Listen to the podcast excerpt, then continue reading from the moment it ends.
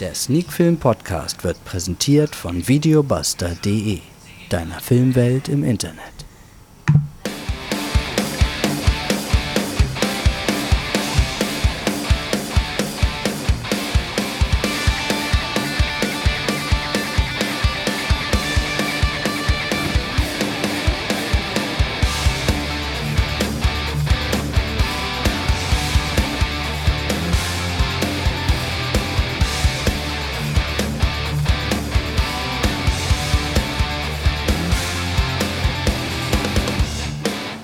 Sneak Film to go, Folge 136.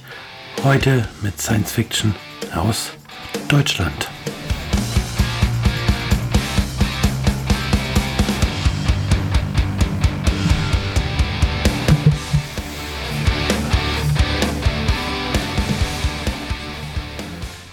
Ja, und damit sind wir mittendrin in der neuesten Folge von Sneak Film To Go, der Sneak Film Podcast. Heute, wie angekündigt, mit Science Fiction aus Deutschland und zwar mit dem Film Ingenium.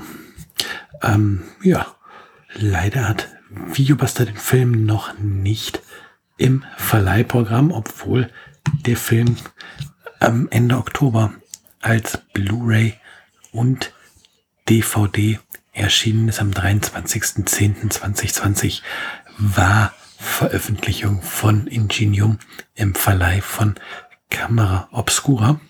Und hier, wie gesagt, ich habe ihn bei Videobuster leider noch nicht gefunden, aber vielleicht kommt er dort später noch ins Programm.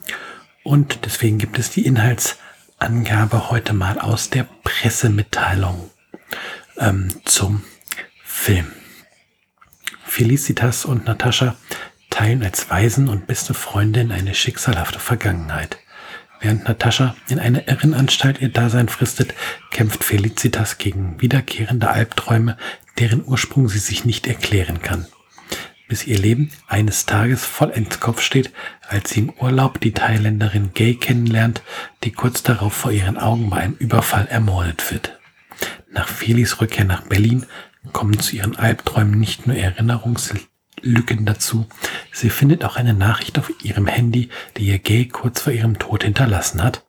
Um diese zu entschlüsseln, benötigt Feli aber die Hilfe von Natascha und bringt damit eine Kettenreaktion in Gang, die beide Frauen erkennen lässt, dass ihr Leben eine einzige Lüge gleicht, aus der es keinen Ausweg zu geben scheint. Denn das Geheimnis ihrer Vergangenheit ist viel größer, als Feli es jemals erahnt hätte. Ja, wie gesagt, es handelt sich um einen Science-Fiction-Film aus Deutschland, der gleichzeitig auch ein wenig Thriller ist. Und wenn man die Inhaltsangabe so liest, dann vermisst man hier vielleicht ein wenig die Science-Fiction-Elemente, denn es klingt ja erstmal ähm, nach einem reinrassigen und sehr typischen Thriller. Und ja, die Geschichte an sich ist auch eigentlich das typische Thriller-Kost. Ähm, schaut man dann aber tiefer in den Film rein und ja, lässt die Bilder des Films dann auf sich wirken, dann entdeckt man ganz schnell auch ähm, Science-Fiction-Elemente. Der Film ist ein wenig Zeitreisefilm.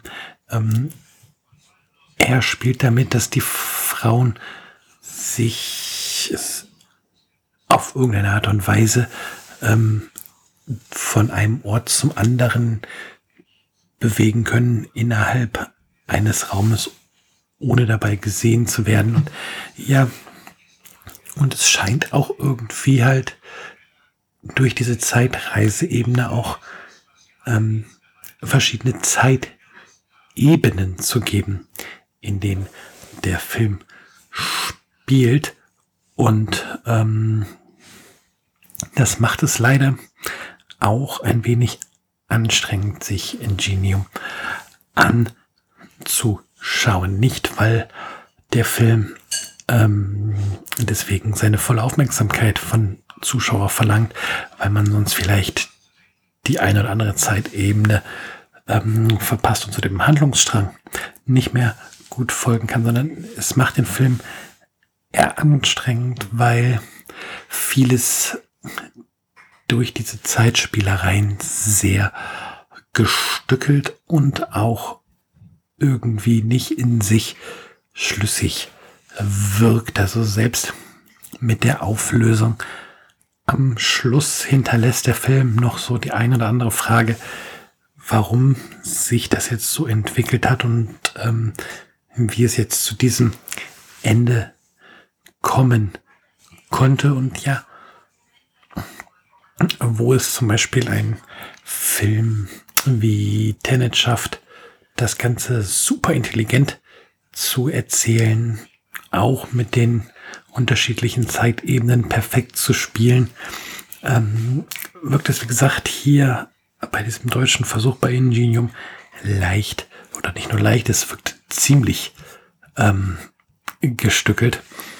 Und das finde ich ein wenig schade, weil ähm, der Regisseur, der hier am, am Werk war, Steffen Hacker, ein Werberegisseur, ähm, hatte diesen Film ursprünglich oder hat diese Idee, die er in dem Langfilm jetzt umsetzt, ähm, kam ihm eigentlich als Idee für einen Kurzfilm und ist dann halt zu diesem abendfüllenden Film geworden. Und es wäre für ihn sicherlich die Chance gewesen, zu beweisen, dass Genre-Kino aus Deutschland funktioniert. Und es gibt ja auch einige Beweise dafür, gerade im ähm, Independent-Bereich, wo quasi null Budget vorhanden ist, ähm, zeigen einige äh, Regisseure, ähm, dass Genre-Kino funktioniert. Wenn wir uns da die Filme von Roland Reber anschauen oder die Filme von Lars Henriks,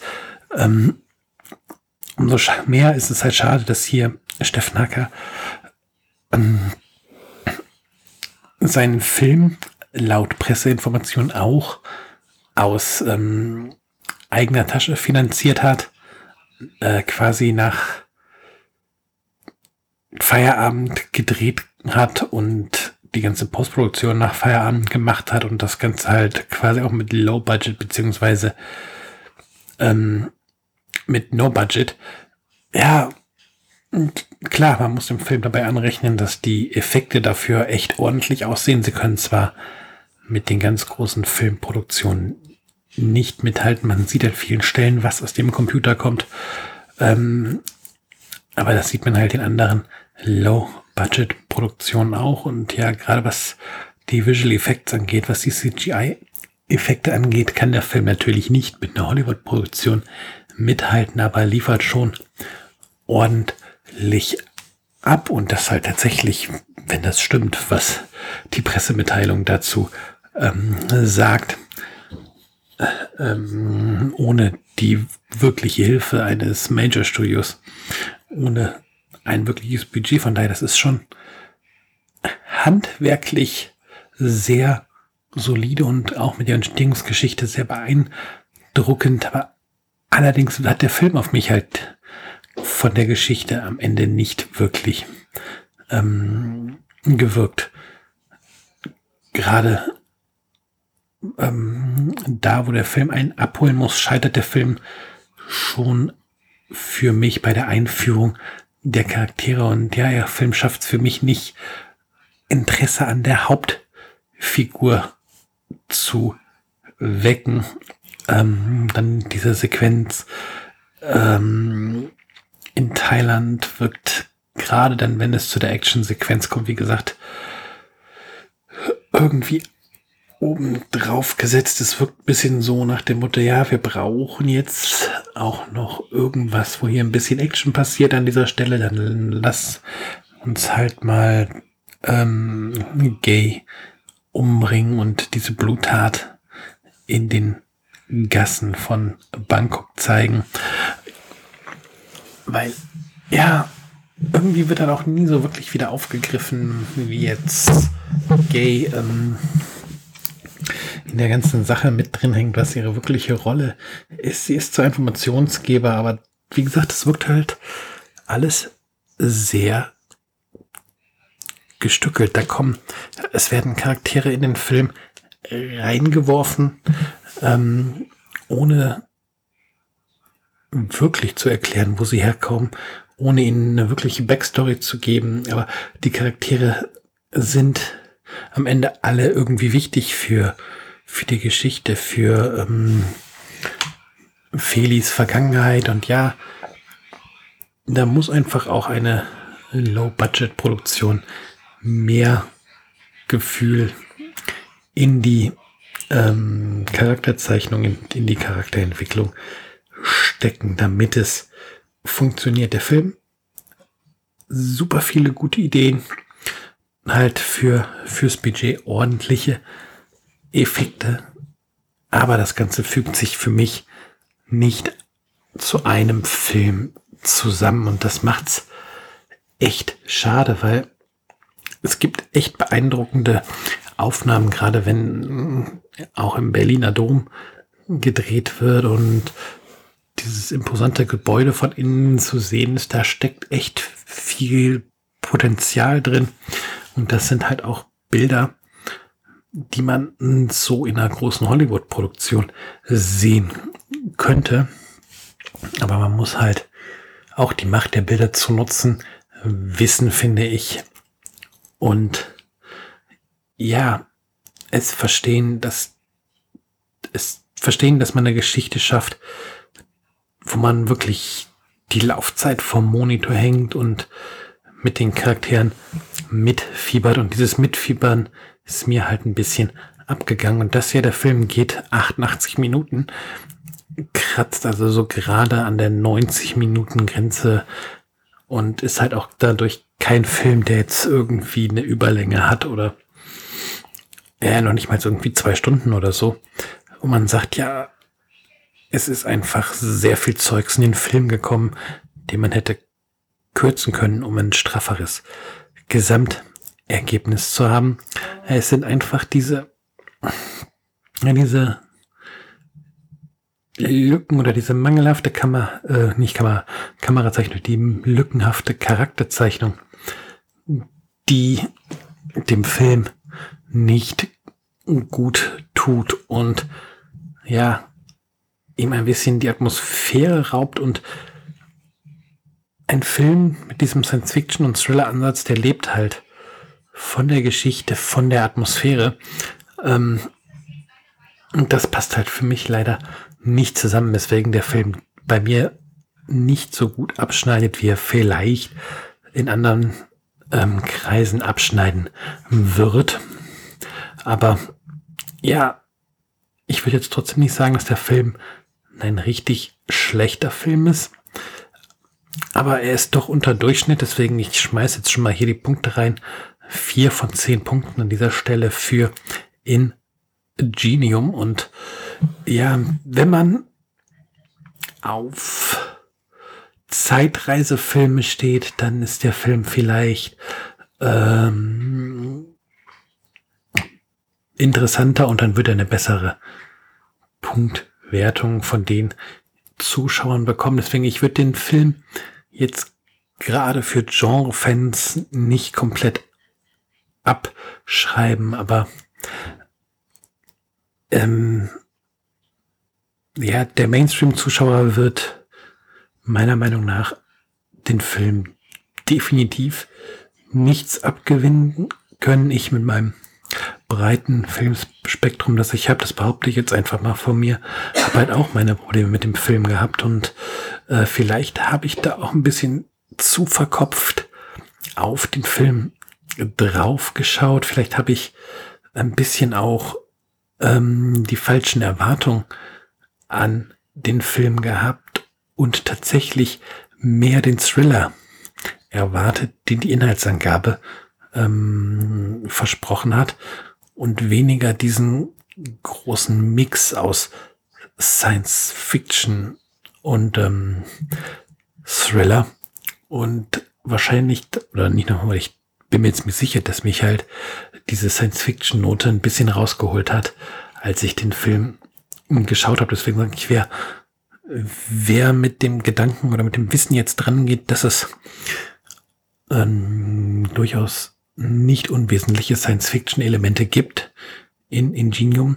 Da könnte ich mir vorstellen, dass die Wertung auch besser ausfällt als jetzt die vier von zehn Punkte, die ich nach meiner Erstsichtung des Films hier gebe. Ja, vielleicht noch zum Schluss. Normalerweise haue ich dir ziemlich am Anfang raus ein bisschen die Randdaten noch vom Film. Wie gesagt, der Film heißt Ingenium. Regie Steffen Hacker mit dabei. Esther Maas, Judith Hirsch, Adrian Topol, Toni de Meyer, Augustin Kramer und noch viele andere. Ähm, läuft auch läuft auf Blu-ray 88 Minuten. Produktionsjahr ist bereits 2018, also hat jetzt auch eine ganze Weile gedauert, bis er eine ähm, Heimkino-Auswertung bekommen hat, der Film. Und er hat eine FSK ab 16 bekommen und wie gesagt, seit dem 23.10.2020 ist der Film im Handel. Ich habe einen Online-Screener bekommen, kann also nichts zu den Extras sagen, zur Qualität sagen. Ähm, laut Pressemitteilung gibt es ein Making-of, ähm, Featurettes zu den Visual Effects, Outtakes, ein Musikvideo und Trailer. Also wer die ähm, wer den Film sich als ähm, physisches Medium zulegt auf Blu-ray oder DVD, der bekommt halt noch ein bisschen Bonusmaterial. Wie gesagt, ich hatte einen Online-Screener von Galeb Medium bekommen. Vielen Dank nochmal dafür. Und da ist das ähm, Bonusmaterial dann natürlich nicht dabei. Ja, Fakten haben wir. Dann kann ich nochmal festhalten, Meinung haben wir. Und dann würde ich sagen, haben wir es für diese Woche geschafft. Wieder mal ein Film, der jetzt nicht zu den Blockbustern gehört, aber vielleicht ist gerade deswegen der Podcast auch diese Woche wieder interessant für euch. Und dann schauen wir doch mal, was ich es oder was ich es schaffe, was für ein Deutsch rede ich hier, ähm, was ich schaffe, die Woche für Filme zu schauen und worüber wir dann nächste Woche Sonntag in der nächsten Ausgabe von Sneak Film To Go, der Sneak Film Podcast, reden. Habt eine gute Woche, kommt gut durch den Corona Lockdown, beziehungsweise durch die eine Woche Corona Lockdown und dann hören wir uns nächste Woche wieder. Bis dann. Bye bye. Macht's gut.